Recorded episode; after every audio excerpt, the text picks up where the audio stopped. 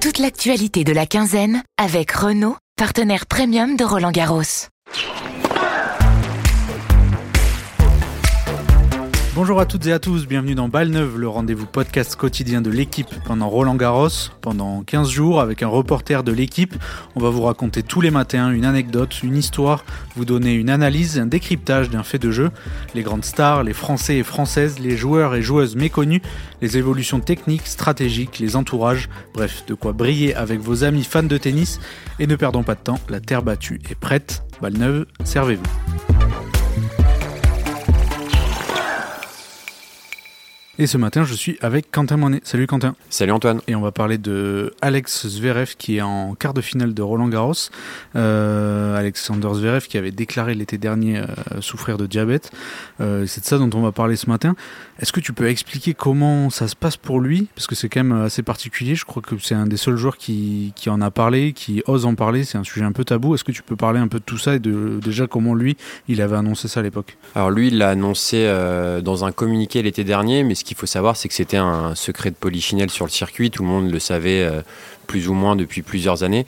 D'ailleurs, parfois, des joueurs en parlaient, euh, du, parlaient du diabète de Zverev. Et quand, par contre, les journalistes interrogeaient Zverev, il démentait, il disait que c'était faux.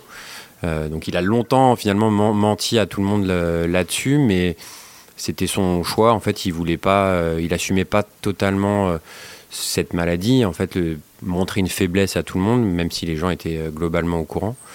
Et en fait, ce que son frère a, expliqué, c'est qu'il voulait euh, gagner un grand chelem avant de, l'annoncer.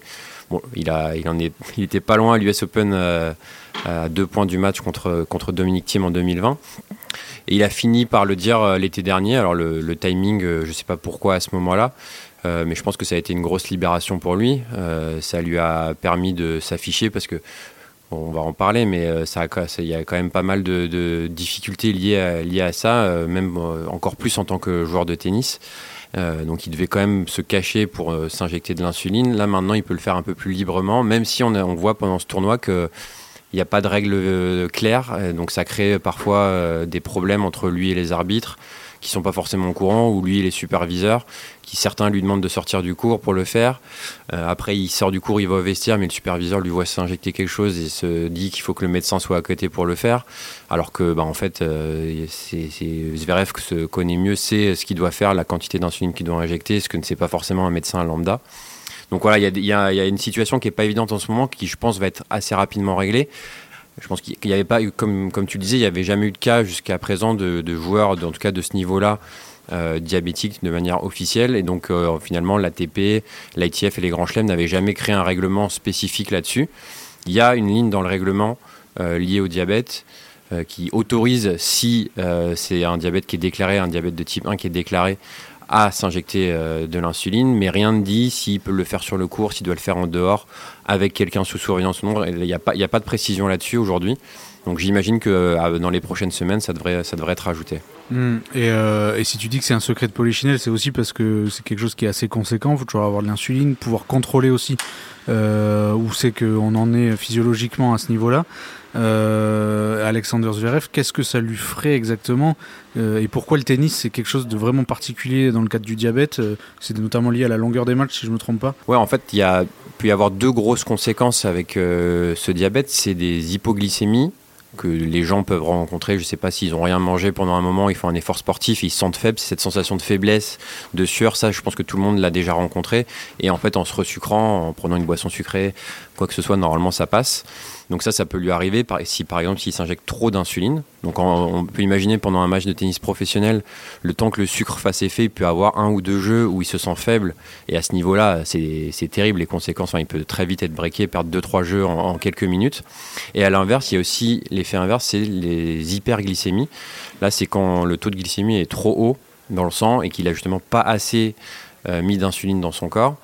Et là, les conséquences peuvent elles sont moins, peut-être moins directes, mais ça peut créer des problèmes, euh, notamment des crampes euh, qui peuvent survenir en, plein match si vraiment l'hyperglycémie est trop euh, est là pendant trop longtemps. Mais, Alex Zverev, bon, c'est quelque chose qu'il arrive plutôt bien à gérer à un niveau personnel. On voit qu'il y a quelques, comme tu l'as expliqué, quelques quelques petits trucs à éclaircir par rapport à l'organisation des tournois. C'est aussi son grand retour cette année à Roland Garros après sa blessure l'an dernier contre Rafael Nadal, une blessure qui l'a écarté assez longtemps des terrains. Euh, comment on explique un peu ce, retour au premier plan? Il est quart de finaliste. Il est aussi, il faut le dire, dans une partie de tableau qui s'est plutôt dégagée rapidement. Euh, comment tu, vois un peu son Roland Garros cette année? Oui, bah, comme tu disais, euh, il a une partie de tableau très dégagée. Alors il a affronté Tiafoe, mais sur terre battue, on sait que c'est pas, pas encore un très grand joueur. Euh, il n'a pas affronté de top 10. Là, en quart de finale, il a encore un, Argentin euh, sur le papier jouable, même s'il joue très bien en ce moment avec Cheverry. Euh, malgré, malgré ces circonstances favorables, il joue quand même bien. Euh, il a eu un début de saison compliqué parce qu'il revenait justement, comme tu disais, de, plusieurs mois d'absence. Il a mis du temps à retrouver toutes ses facultés de déplacement, notamment au niveau de son pied droit. Il y avait des problèmes de, quand il sautait, il y avait un gros décalage quand il s'appuyait sur son pied droit ou sur son pied gauche. Donc ça lui a pris du temps. Euh, là, il est en train de retrouver son meilleur niveau. Euh, le service, c'est beaucoup mieux. Parce qu'on sait qu'il a parfois des problèmes de double faute presque chroniques. Là, en ce moment, ça va quand, son service est bon et que son revers fonctionne, c'est un joueur qui est extrêmement dangereux euh, et sur terre battue comme sur les autres surfaces. Donc euh, pour l'instant, euh, vu sa partie de tableau et vu sa progression, on peut l'imaginer aller très loin à Roland Garros, comme l'année dernière jusqu'à sa blessure. Eh bien, très bien. Zverev Etcheverry, c'est donc ce mercredi après-midi. Le vainqueur affrontera celui du match entre Holger Rune et Casper Rudd. Et ben, nous, sur le podcast, on se retrouve demain. Salut. Ciao.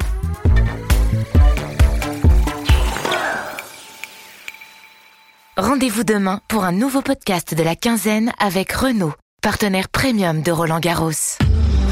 Renault.